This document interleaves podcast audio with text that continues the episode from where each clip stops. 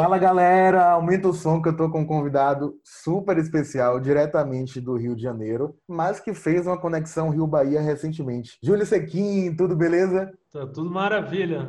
Cadu, obrigado pelo convite. Ah, é um prazer te receber aqui. Mostra pro baile todo como é que você faz. Bom, bom, bom, bom, bom, no teu bambolê.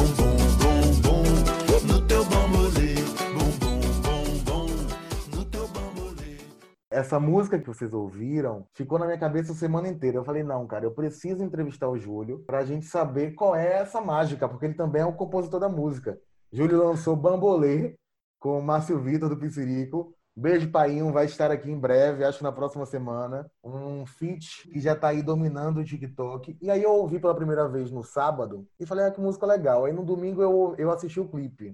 Aí na segunda eu encontrei uma amiga, lógico, né, com os, todos os cuidados possíveis e rápidos, e ela tava cantarolando bom, bom, bom, bom, bom. Eu falei, não acredito, cara, não acredito. Me explica, Júlio, como nasceu o Bambolê, como nasceu o convite pro Pizzirico, essa mistura do Rio com a Bahia. Rapaz, essa, essa música me persegue porque ela gruda na cabeça. Eu já, já compus essa música há uns três anos e eu queria dividir essa agonia com vocês de deitar a cabeça no, no travesseiro e ficar com esse bom, bom, bom, bom, bom na cabeça. Porque mesmo que a música tivesse três anos, eu ainda não tinha encontrado um formato, não tinha encontrado um parceiro para fazer essa música Aham. da forma com que eu queria.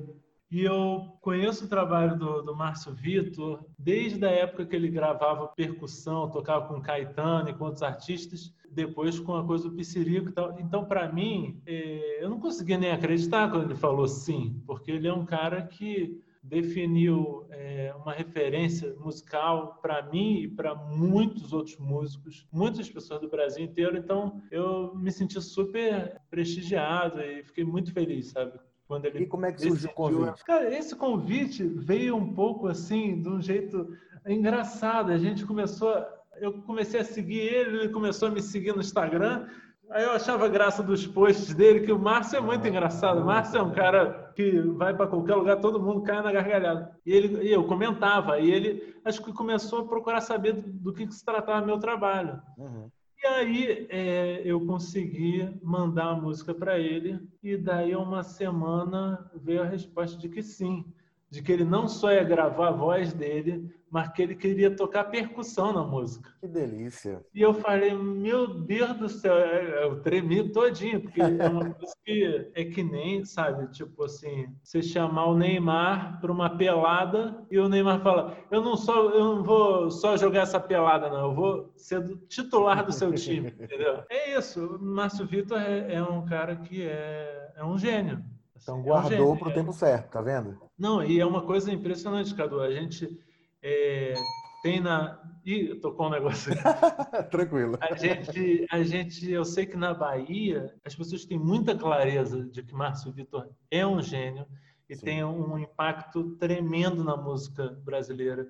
Nos outros lugares do Brasil também, mas eu acho que a gente tem que fazer isso ser cada vez mais claro, porque as pessoas às vezes não sabem do trabalho dele de percussão e de cantor. história, né?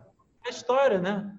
Então, assim, é uma coisa que para mim foi um privilégio danado, sabe? Os álbuns do Caetano que eu mais gosto foram justamente é, nos quais ele trabalhou, entendeu? Eu acho que, assim, essa coisa da percussão é tão brasileira e tão importante para a formação nossa como país que a gente não pode deixar isso sem que a gente, pô, comunique com clareza quem são os grandes mestres. E. Márcio Vitor é um grande mestre, sacou? E vai ser para sempre. Agora me conte, sua carreira começou há uns quatro anos, três anos, carreira Que- musical? Não, não, que nós estamos em 2020, esse ano que não acaba nunca, né? É, Olha, eu vou te dizer, Cadu, minha primeira música, rapaz, eu lancei em setembro de 2018. Vai fazer dois anos. Fez dois anos. Fez dois sim, anos. Dois anos agora, estamos comemorando agora nesse podcast. Agora. Abri até uma cervejinha. Pronto. Tem Agora, dois anos, rapaz. você ter formado em cinema Pois e é, aí eu resolveu vi- largar o cinema no meio de um carnaval e virar cantor, me conte. Eu tô É um perdido. pouco por aí, porque eu, eu trabalhava de. mais diretor de videoclipe, né? Aham. eu ficava vendo aqueles artistas ali dançando e cantando, e eu só atrás das câmeras, dirigindo, mas me dava aquele gostinho, me dava aquela coceira. Eu falei, pô, eu queria fazer um negócio assim. O bichinho da música. Sabe? Fala, fala, fala de sentimento através da canção e tal. E aí eu falei, quer saber? Vou fazer aqui escondido, não vou nem contar para meus companheiros de equipe para não assustar. Aí fiquei treinando, fazendo ah. minhas músicas, é, aulas de canto. Aí quando veio o álbum, veio as músicas, o pessoal, o pessoal quase que caiu para trás, tomou um susto. Falei, o que, que é isso, gente? que, que você está fazendo aí, rapaz? É, e aí, depois desse, desse susto, o pessoal começou a falar, pô, não é que essas músicas são legais mesmo e tal? Então foi um pouco por aí. E isso tudo aconteceu justamente por causa do carnaval no Rio. Sim. Eu era brigado com carnaval. Eu, eu por conta, eu vou te dizer a história, de verdade, eu era brigado com carnaval por conta de uma influência familiar. Eu via carnaval como uma bagunça, pessoal sendo esfaqueado e vagabundo roubando, sei lá o quê. E, e esse, era, esse era o carnaval do, da Zona Sul do Rio de Janeiro. Quem hum. conhece o Rio de Janeiro sabe que tem a Zona Sul, Leblon, Ipanema, Gávea, blá, blá, blá. São os bairros que têm mais dinheiro, mas são justamente os piores bairros para se pular carnaval. E mal sabia eu que existia um outro carnaval. Esse carnaval se dava no centro da cidade, Sim. Santo Cristo, nas áreas que a gente não vai mas que justamente no carnaval inverte tudo. São as áreas que o, os lugares mais ermos são os melhores lugares para você ir. Onde e foi numa, né, num bloco desse, é, foi num bloco desse que, numa viagem lisérgica lá, eu, eu, eu acho que eu, eu, me conectei com uma certa coisa, um certo estar, assim, um certo balanço da, da música brasileira que me despertou um banho de ideia na cabeça. E aí Veio tudo através disso. Veio o álbum, é o Festa, é, Festa de Adeus? Festa de Adeus, Festa, Festa de Adeus. Ser feita essa reviravolta do Carnaval do Rio, mas tem alguma conexão com o Carnaval de Salvador? Conhece, já cantou, nunca cantou, quer cantar? Vem no trio do Márcio Vitor quando a vacina sair? Cantou Olha, com a Cláudia?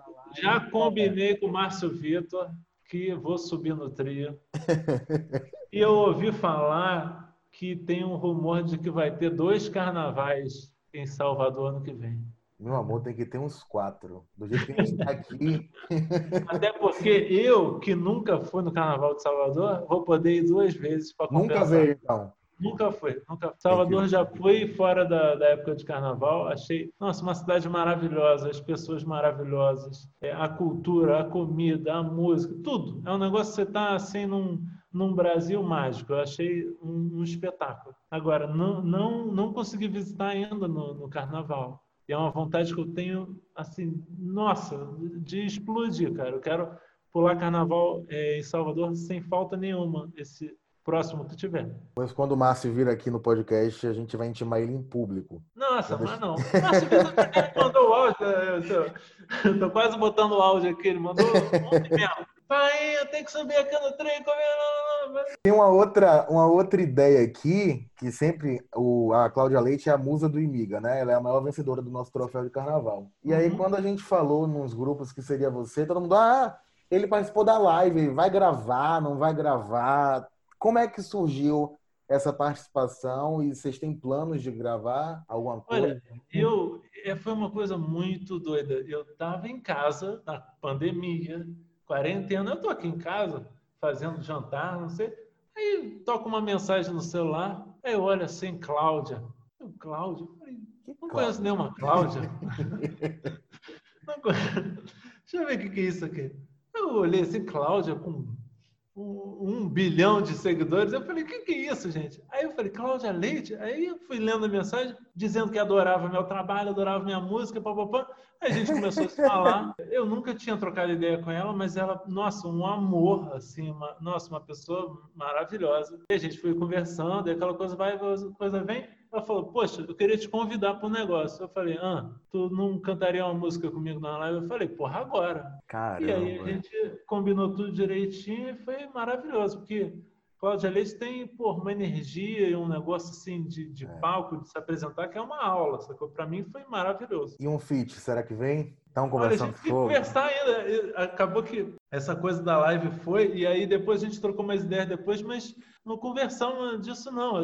Esse negócio de feat é engraçado. As coisas às vezes acontece quase por acaso, entendeu? Sim. Quanto menos você planejar, às vezes melhor, sabe? O negócio do Márcio Vitor foi assim, meio que de repente. Surgiu. Quando surgiu, sabe? É uma coisa que vem do sentimento, do calor, assim, do momento. Mas, pô, Claudinha é foda, né?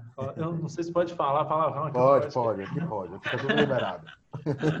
Para mim, essa coisa foi coincidentemente a coisa de Claudinha e depois é, de Márcio Vitor. Porque, cara, para mim a Bahia é a maior referência de, de música do Brasil, sacou? E muito antes de eu, de, eu, de eu ter contato com esses grandes artistas. Isso para mim, tipo, no fundo do meu coração, fa- fa- faz desse meu esforço de fazer uma música que, que bebe nessa fonte um Uhum. negócio, sabe, que valeu a pena, sabe? Porque fico feliz, sabe? Márcio Vitor é um cara, pô, tem aquela história do, do Kanye West, você conhece? Sim, conheço. Até tuitei, marquei Kanye West falei, Ai, eu consegui, eu consegui. Por que está chorando? Kanye. Chora, Kanye. Hashtag chora, Kanye. Oi, Júlio. Você tem dois anos de carreira. Eu estava até conversando com a Carla Cristina no episódio anterior. Quem não ouviu, volta para ouvir depois desse. Que ela é de uma época onde o off era muito forte, né? E, Uhum. e- e aí ela teve que transferir para o on. Você não pegou a parte do off, você já chegou no mercado muito forte no online, no Spotify, nas plataformas Deezer, YouTube. Como é que você se organiza em relação aos seus lançamentos, em relação aos números que estão expostos para todo mundo?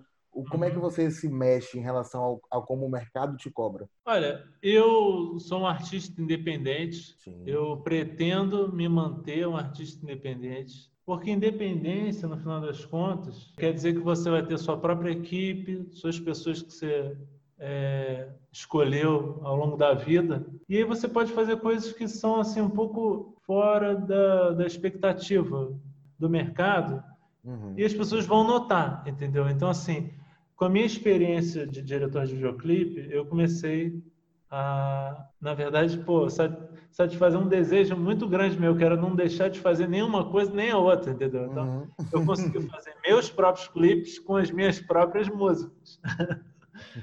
Então, assim, é, desde o clipe de bot até chegar em jovem, foi assim. E aí você faz uma coisa que também cai numa coisa um pouco inesperada, porque o tipo de música que eu faço, Cadu, é uma coisa que a gente chama de, de funk de pelúcia.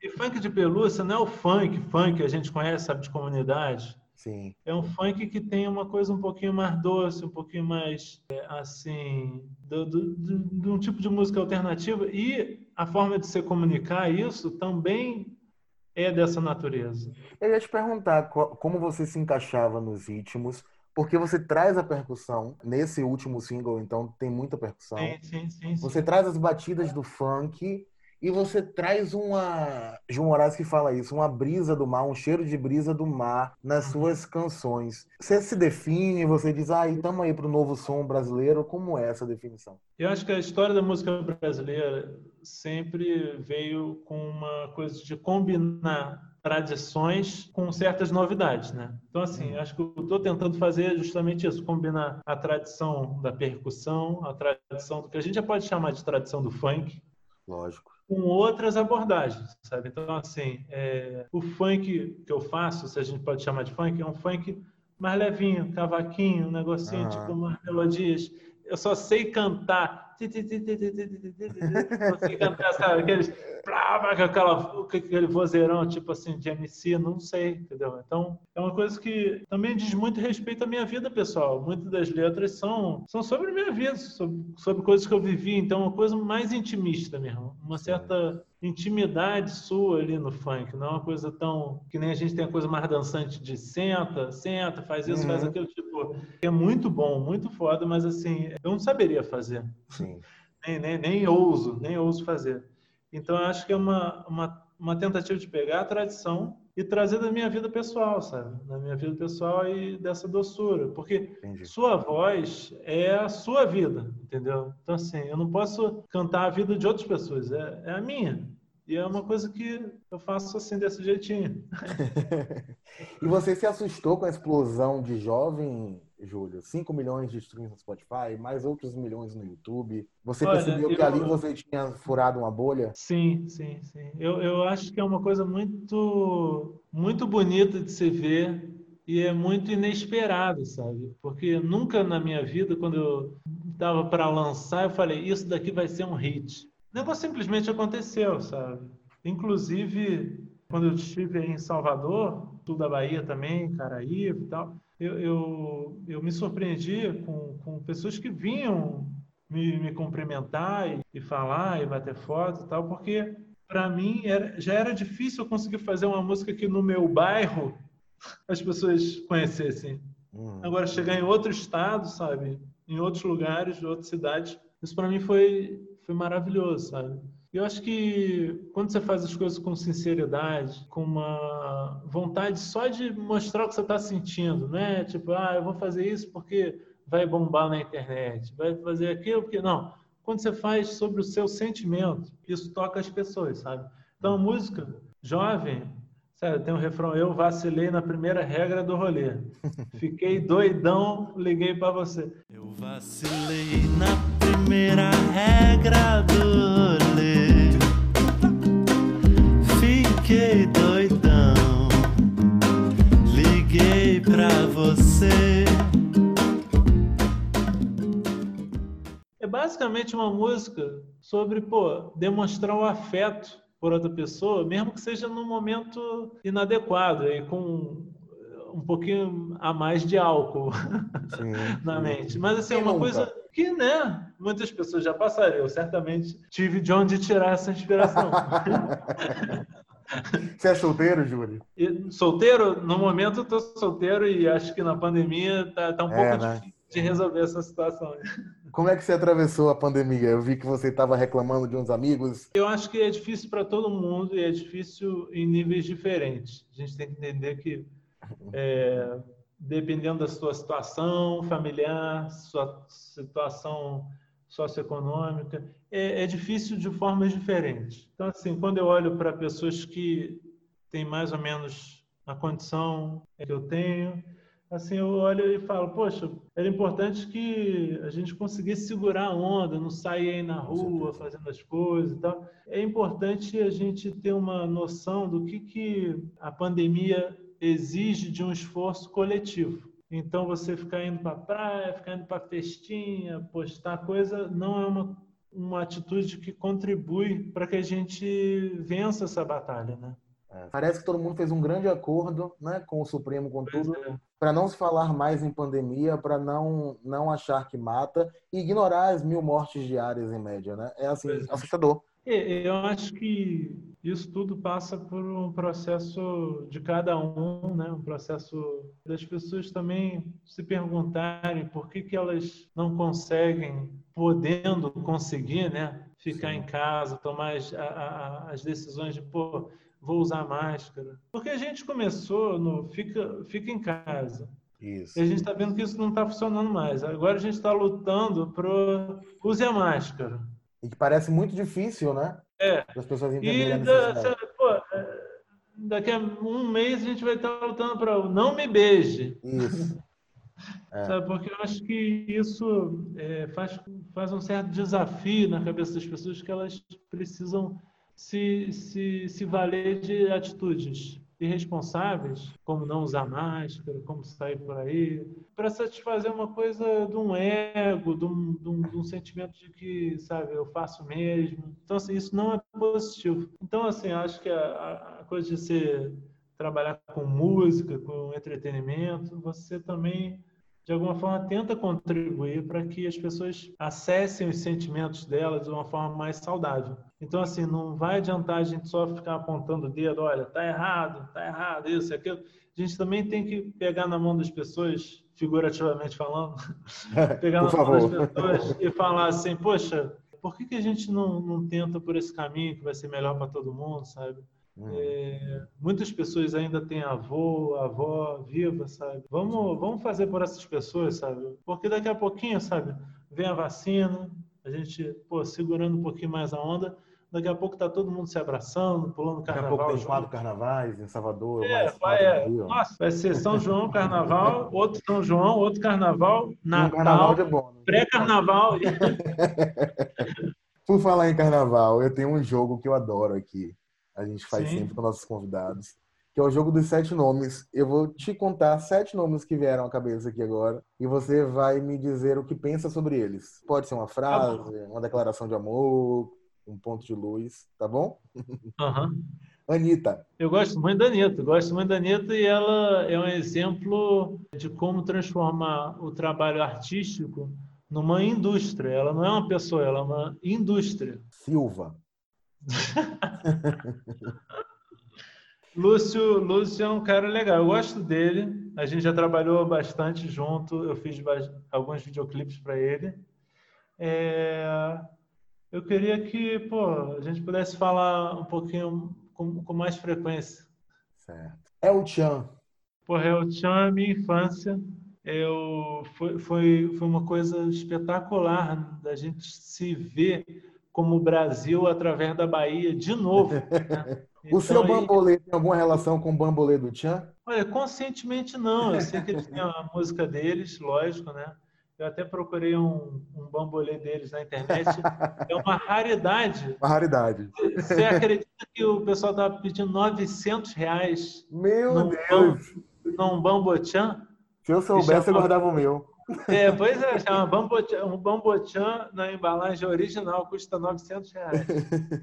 Márcio Vitor. Está fácil. Porra, Márcio Vitor é um amor, Márcio Vitor é uma luz, é um presente que a Bahia deu para o Brasil e para o mundo e, de certa forma, um presente que a Bahia também deu para a minha vida profissional e, e um cara que, sei lá, a gente desenvolveu uma amizade muito bonita. MC Tá. Cara, e me citar uma cantora, pronto, uma cantora que tem um, um trabalho que eu não conheço muito, mas eu já cruzei com ela com alguns, eh, em alguns shows. Gostei bastante do que ela fez. Outro dia vi um negócio do, do Koala, do Festival Koala, ela tava com um figurino foda. Eu sei que as músicas dela também trabalham alguns aspectos do funk, Sim. Mas com uma vertente de uma tradição também do candomblé. E acho que isso é, é, é maravilhoso, sacou? ainda mais quando você coloca isso num, num trabalho que, que vai para um grande público, sabe? Trazer essas raízes. Então acho que tá aí um dever de casa para mim, inclusive, escutar o álbum dela. Bolsonaro. Eu não, não sei nem quem é essa pessoa. Olha só, eu só posso dizer uma coisa. Hum. a festa vai ser duas vezes maior do que o sofrimento quando essa porra cair. Com certeza. Amém. Que os anjos digam amém. Só posso Daniela- dizer. Daniela Mercury. Porra, Daniela Mercury, é, assim, é uma das pessoas que a gente não consegue entender como ela faz. A gente sente no nosso coração o que, que ela faz com a gente. Mas, engraçado, como eu comecei agora a, a- trabalhar mais com show, né, antes da pandemia, essa energia que exige da pessoa para ela pular e cantar durante duas, três horas, isso para mim é um negócio assim, eu não consigo entender como é que ela faz. Mas é um, é uma inspiração, sacou? É que nem Ivete, é tipo, tem que ensaiar correndo na esteira para conseguir. No carnaval, no Nossa carnaval ela faz seis horas, sete horas. Imagina. Então, assim, Daniela Mercury é, é uma, uma voz, é uma potência brasileira é, e da Bahia, mas também uma potência atlética, não esqueçamos disso.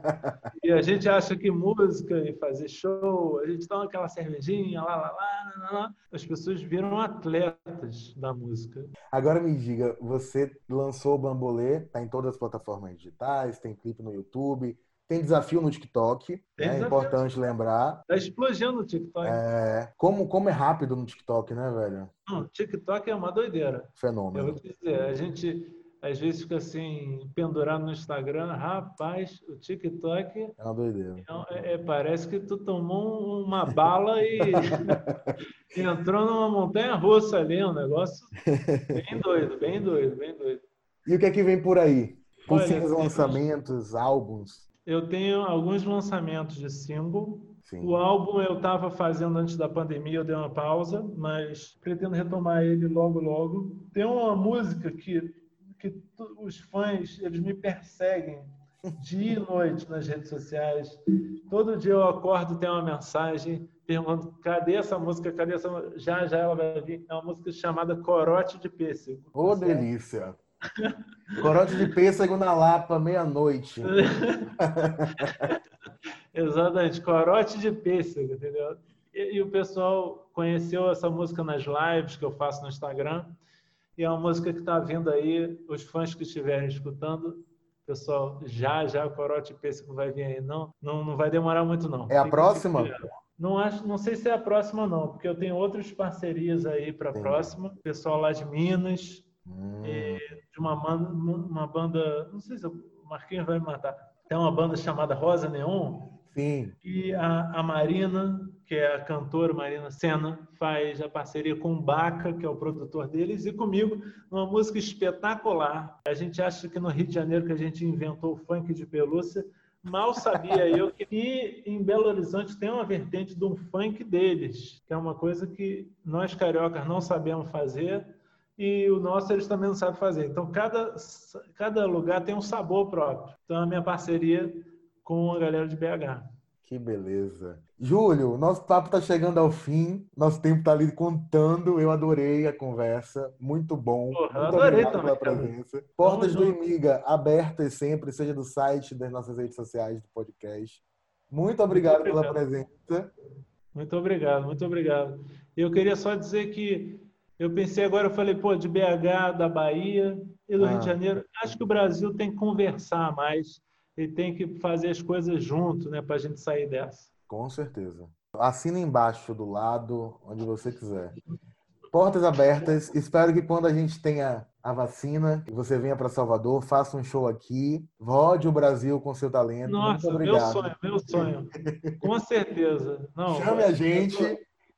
Já tô, já tô me esquentando aqui, tô, vou, já vou começar a ensaiar na esteira para pular do jeito que vocês pulam aí. Muito bom. Valeu, Júlio. Tamo junto. Obrigado, Cadu. Grande abraço Abração. a todos. Ai, como eu queria ser o teu bambolê. Na tua cintura não fazia o rolê. Vai bumbum pra frente, vem